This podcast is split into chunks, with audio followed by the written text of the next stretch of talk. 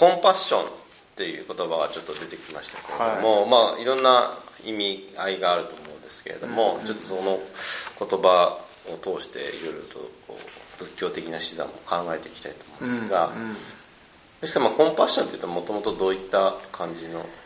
えー、だからもともと日本語だと、まあ、ざっくり思いやりっていうふうに、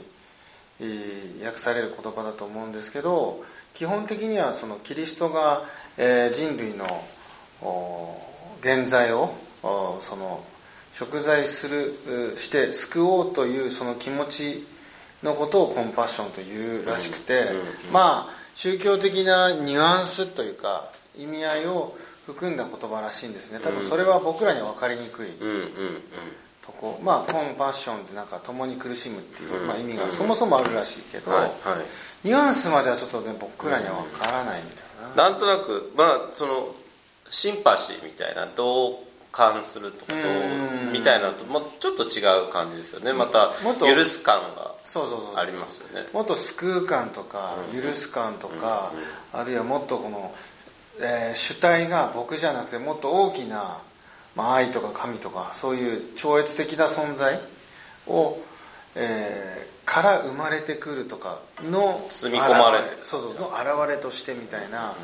ニュアンスがあるんじゃないかなと思うけど、これ文化的なことだからね。あまあそうですね。分かりにくいかもね、はい、私先日のあの私僕らシャフェキミコさんのお話聞きに行った時も、はいはいはい、そのやっぱり今そのコンパッションっていうのをキーワードにしている会社がすごい多いと、うんうんうん、まあその感じだと本当に思いやりっていう感じとか相手のことを考えるみたいな、うんうんうん、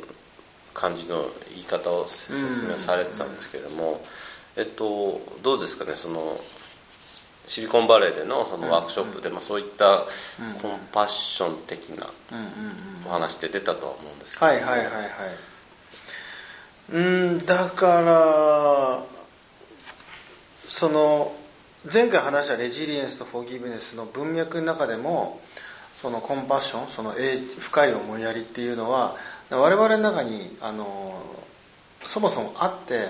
それに気づいていくっていうプロセスが大事だよねっていうことを藤田一生さんもおっしゃっていて、うんうん、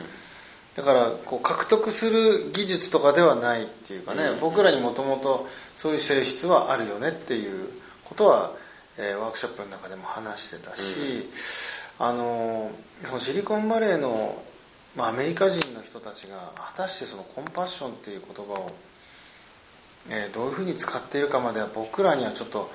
分かりにくかったかもしれないね。その漠然とというかなんだろう目指すべきものとしてはそういうものをこう方向性としては見てるけど、うん、今言ったみたいにコンパッションの言葉の意味自体が僕らが思うコンパッションと、うん、あのキリスト教徒がまあ多数派と考えた時に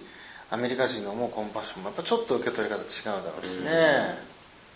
うん、なんかそうですね。許す感覚。まあなんですかね。そのキリスト教的にはやっぱりこうあの許すっていうかやっぱ神がいるわけですよね。自分を見つめる、うんうん、普段の自分を。でやっぱりそれは自分が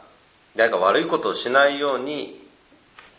見ててくださいじゃないですけど、人間って弱いものだからやっぱり悪いことをしてしまうように心が折れてしまいそうな時があったりするじゃないですか、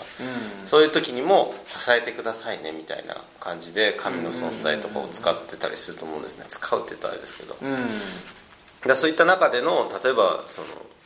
悪いことしてしまったけれどもその許しを求めたりとか、うん、相手はそう人間って弱いものだから、うん、人間同士ででもやっぱりその相手のことを許す力っていうか、うんうん、みたいなのもちょっとそういうのがキリスト教的なあのニュアンスも含まれるコンパッションっていう意味なのかもしれないですけども。ね、日本の場合はでももちろんちょっとそういう、まあ、お天道様が見てるみたいなことはありますけれども、もっと思いやりとかっていうのはそういう使い方はされないですよね。そうだからそのえマインドフルネス業界でもその英知ある思いやりとか英知に基づいた思いやりみたいなことをまあ日本語にしたら言ってるけどそれって結局はこれ俺がこのコンパッションとは何かを俺が定義づけるのもなんですがうん。やっぱりそのつながりの中で僕らが生き生かされてるっていううん実感から生まれる思いやりっていううん。要は思いやり思いやりジュースみたいので思いやりジュース5個飲むとなんかあの人助けなきゃこの人助けなきゃみたいな思いやりアイテムじゃなくてあのあいやいやそもそも僕らはさっき前回の収録でも言ったようにあ仲間じゃんねそもそもみたいなだから困ってたらなんか自然にうわどうしても大丈夫みたいな気持ち出ちゃうよねっていうものの方が日本人としたらこう実感を伴って分かりやすいし、えーそういうものに俺近いんじゃないかなっていうそのなんか神様が全人類を背負ってみたいな感じは言ってもイメージしにくいけどなんでこうあえて冒険僕はね冒険者として言えば、あの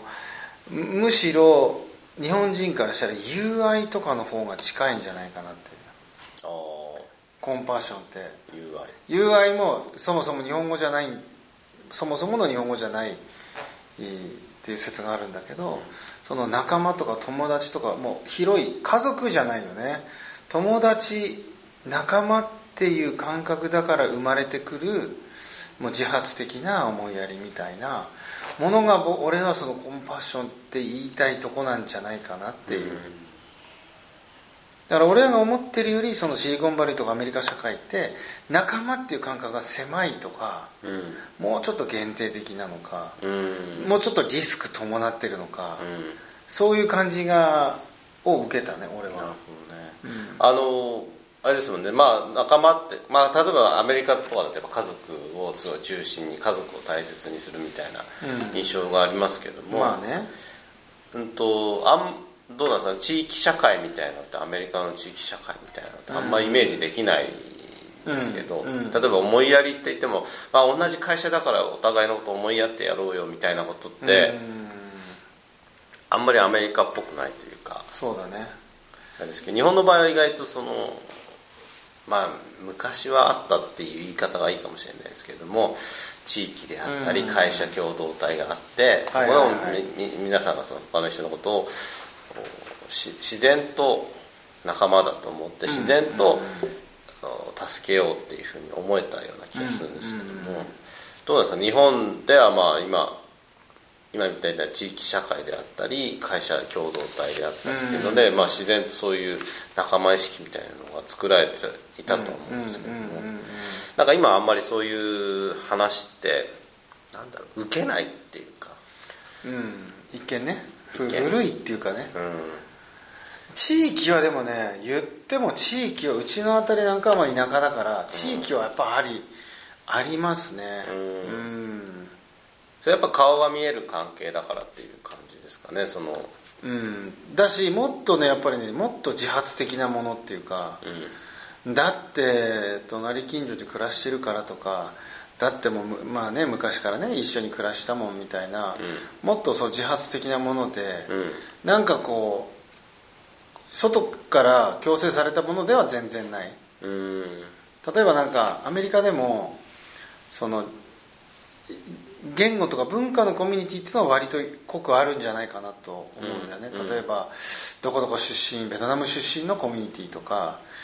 ににに日系人のコミュニティとかあるいは例えばウクライナ人のコミュまあニティとか,、とかチャイナタウンコリアンタウンってまあまあまあまあまあ。ありますよね。そういう意味でのコミュニティっていうのはあるけど、まあことビジネスにおいては、うん。やっぱりそういう貴族意識っていうのはもしかしたら日本も今すごい薄いような気がするけど、うんうん。そもそもあんまり概念としてなかったのかもしれないね、そう言われたら。でもそう考えると、まあ、今も世界の最先端のアメリカのシリコンバレーの企業がまあニュアンスは違うかもしれない。コンパッション。うん。相手のことを思いやったりする、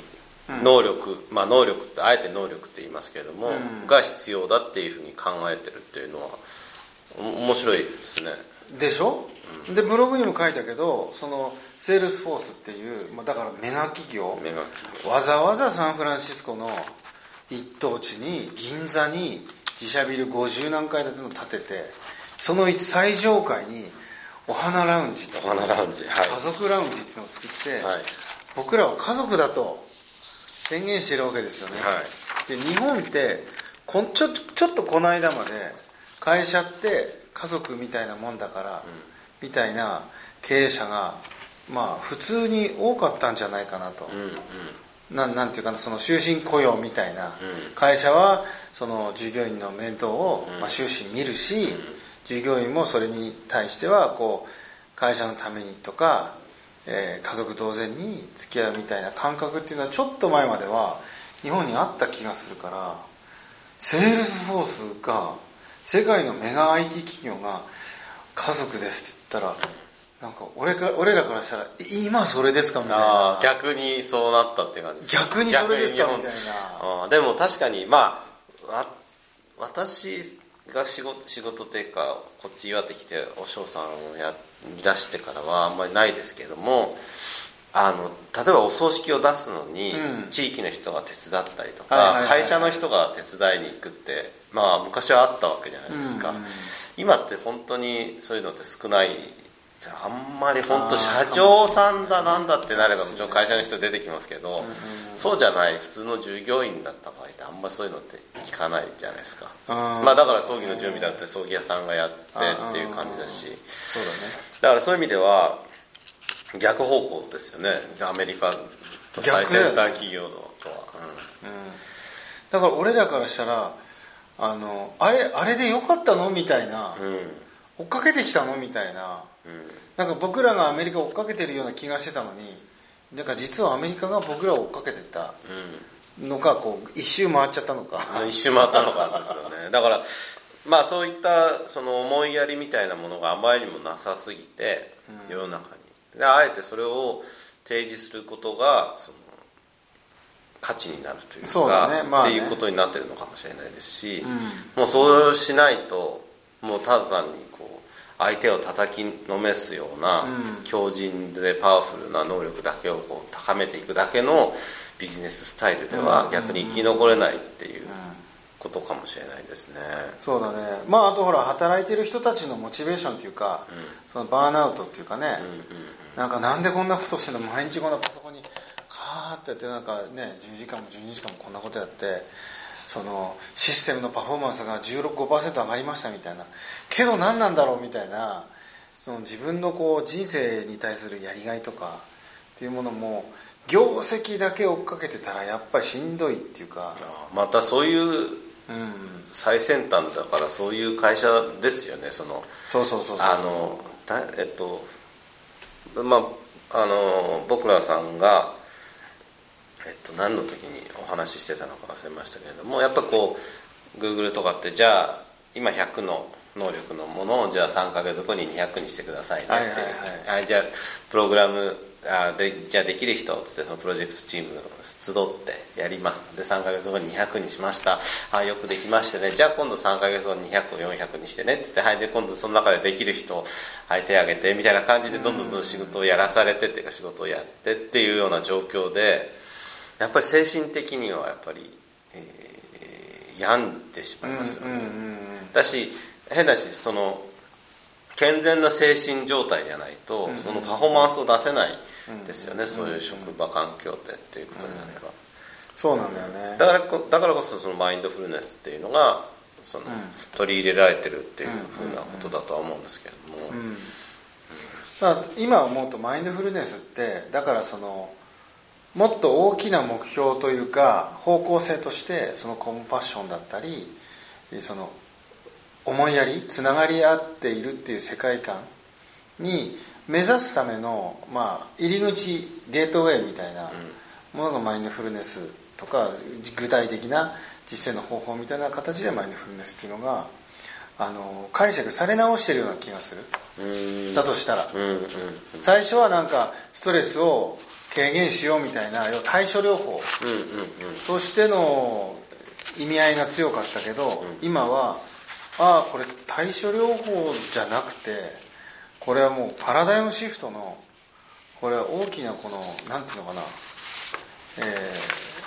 入り口を変えていくっていうかその軌道修正。のこうきっかけなんじゃないかなっていうふうにシリコンバレーはいい今舵を切りつつあるんじゃないかなっていう。だからそのコンパッションっていうのは英知慈悲え日本では慈悲って訳されるよねコンパッションって。はいはい。ことも多い。だからそういう意味ではこうシリコンバレーのコンマインドフルネス業界自体もより東洋化してるっていうか。ああ日本の。そう東洋思想というか全的な思想を持っていうことですね、そうだね。あと仏教が生まれたその東洋的なこの世界観うん。に舵を切ってる気がする。なるほだってそのマインドフルネス業界のリーダーたちもその結局は仏教的な、まあ、接心みたいなリトリートとかに自分たちも参加してるし、どうんうんう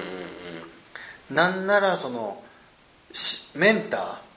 師匠としてのお坊さんみたいなのは方は結構いるみたいだもんね。うん。うん。そうみたいですね。うん。うん。わかりました。じゃあまたちょっとはい。次のパートではそこを深掘りするかしないかはあれですけれども。わかりました。えーまあ今後のマインドフルネスの流れであったり創用的な禅の思想がまあそういったぐ企業だけじゃなくていろんなところに活かせるとは思いますのでそこら辺のお話もちょっと聞きたいと思います、はい。ありはい。どうもありがとうございました